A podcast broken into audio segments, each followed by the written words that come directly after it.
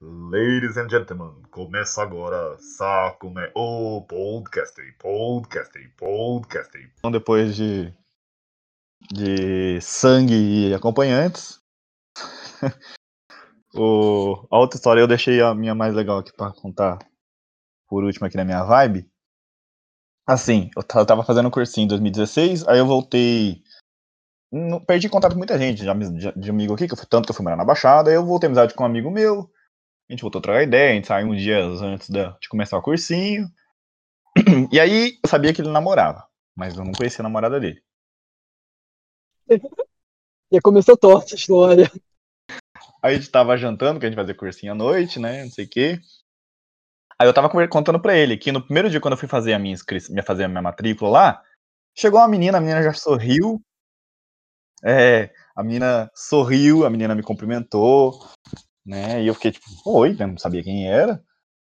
Aí, no primeiro dia de aula, né? Eu sentei, só tinha eu na sala, cheguei primeiro, 30 lugares, a menina entrou, a menina sentou justo na minha frente, falei, mano.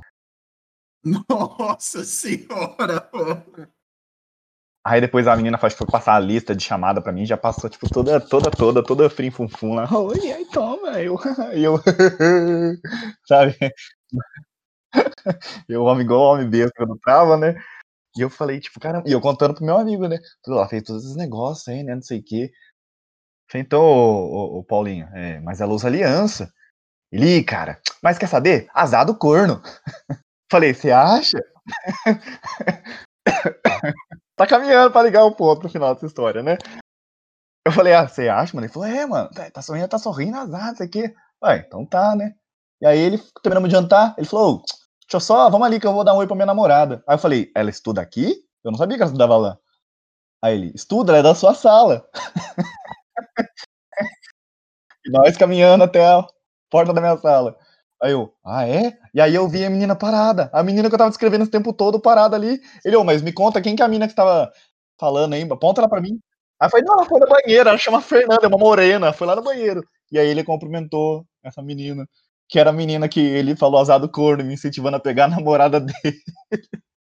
Mano, que vergonha, velho. Mano do céu. Oh, não. Mano, não. Mano, não, o que eu adorei nessa história é que todo o argumento que o Matheus precisava era azar do corno.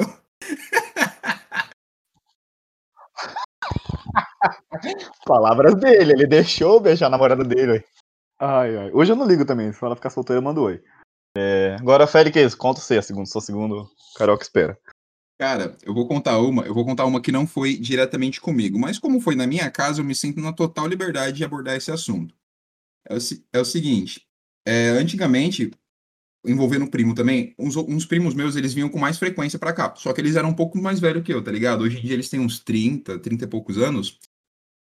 É, eles vieram pra cá e tal, e como tinha muita gente aqui em casa, né, eles tinham trazido bastante gente, eles dormiram tudo lá na, na sala da minha casa. Tipo, eles beberam durante o dia, pá, ficaram mal pra cacete. E esse moleque, eu não sei se ele não aguenta beber ou se ele bebeu muito, mas eu sei que ele ficou muito, muito, muito ruim, mano, muito ruim. Aí, tipo, é, o moleque acordou, tipo, no meio da madrugada, mamado ainda. E tava ele dormindo e acho que o meu primo tava dormindo do lado dele. Aí, tipo, eu acho que o moleque, mano, não sei, não sei se tava sonhando, se ele tava muito ruim ainda, tipo, ele levantou assim, virou pra esse canto da sala que tava o instrumento, tipo, abaixou as calças e fez que ia mijar, tá ligado? Aí, tipo, na hora que ele levantou, o meu primo que tava do lado já, tipo, acordou assim, olhou o moleque, não, cê é louco! Levantou a bermuda dele, saiu correndo e levou ele pro banheiro. Aí, beleza. Deixou o moleque no banheiro. Aí, tipo, ele deixou o moleque e acho que ele deve ter ido voltar a dormir. Só que ele não dormiu. Qual que foi a fita? Ele ficou esperando o moleque voltar e ficou esperando. E esperando. E esperando. E o moleque não voltava. Esperou, esperou, esperou. Mataram o cara, velho. Eu vou falar a verdade. Eu não lembro se eles descobriram de manhã ou se o meu primo foi ver. Eu sei que quando eles acharam o moleque, ele tava tipo, não tava mais no banheiro. Ele tinha entrado no quarto. Não, se liga. Ele tinha entrado no quarto que tava o meu vô e a minha tia dormindo. Deitou na cama com a minha tia, ficou abraçado com a minha tia. Eu não sei, se- eu não lembro se o moleque dormiu com ela ou se meu primo acordou e tirou o moleque do quarto, mano. Mas, tipo, sem maldade, no outro dia eu não lembro do moleque tá aqui. Eu não sei que fim levou. Não sei, tipo, o que minha tia falou. Não sei se meu tio sabe dessa história. Velho, eu sei que eu rachei horrores, mano. Horrores, horrores. Lógico, não foi comigo, ia rachar mesmo. Caraca, mas os caras droparam MD na, na, na bebida, porque. Imagina se eu tinha ouvido esse podcast agora, ele e a esposa. Ai, amor, vamos ouvir o podcast que o nosso sobrinho participou. Aí, te- aí termina, aí a tia. Nossa, quem será essa tia, né? É, carioca. Supera a vida do rapaz aí. Bom, você cantou a bola pra eu dar, contar minha história? Ou você só fez um comentário? Fiquei confuso agora. Não, não. Lógico que eu cantei, né, cara? Lerdão, mano. Fica atento, mano. Presta atenção. Então corta, corta essa parte aí, finge que eu fui esperto o suficiente pra pegar. Bom, então pra minha, pra minha finalíssima história aqui, meu top 2, era uma época que eu trabalhava como garçom ainda, num restaurante aqui de Mogi, o antigo Estação do Chopp. E, bom, a gente chegava lá e a gente deixava as nossas coisas, né, mochila, a galera que levava o capacete, essas coisas, tudo no banheiro de deficiente. E aí, um dia de trabalho, esse dia tava lotado, o pau tava torando no restaurante, velho, torando.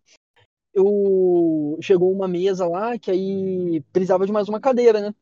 Aí, como nessa época eu já era maître, eu, ficava, eu, eu tinha um pouco menos de responsabilidade assim, de atender e tudo mais, de levar as coisas. Você era o quê? Maître é como se fosse o garçom-chefe ali do rolê, sabe? Eu ficava, eu meio que coordenava a galera. Vai, vai.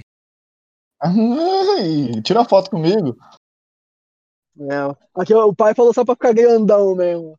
E aí eu falei, ô, pode deixar que eu pego lá então, né? Porque eu. E aí eu fui lá no. Eu fui indo lá, já tava escuro, né? E aí a luz tava acesa. Aí eu já fui xingando. Eu fui no rádio e falei assim: quem foi o filho da.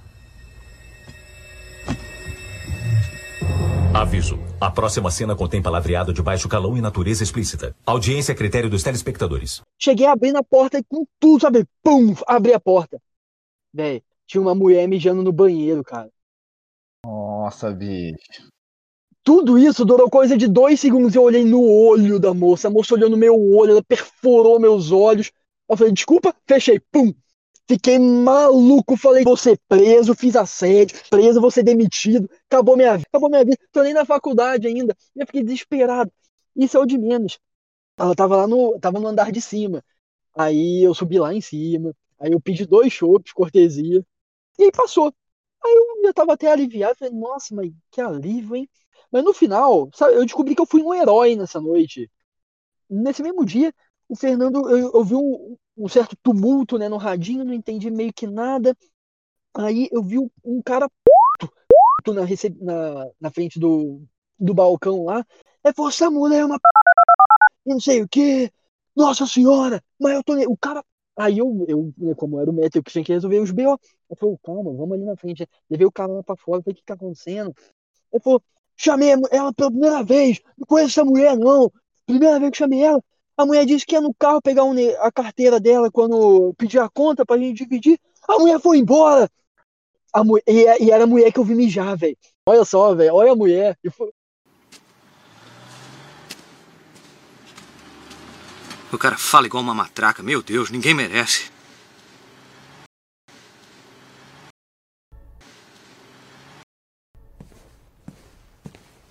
Oi, eu sou o Capitão América. Eu vim falar de uma das características mais valiosas que um soldado ou um aluno podem ter: paciência. Às vezes, paciência é a chave da vitória. Às vezes, a vantagem é pouca e parece não valer a pena. Você se pergunta: por que esperou tanto por uma coisa tão decepcionante? Ainda tem quantos?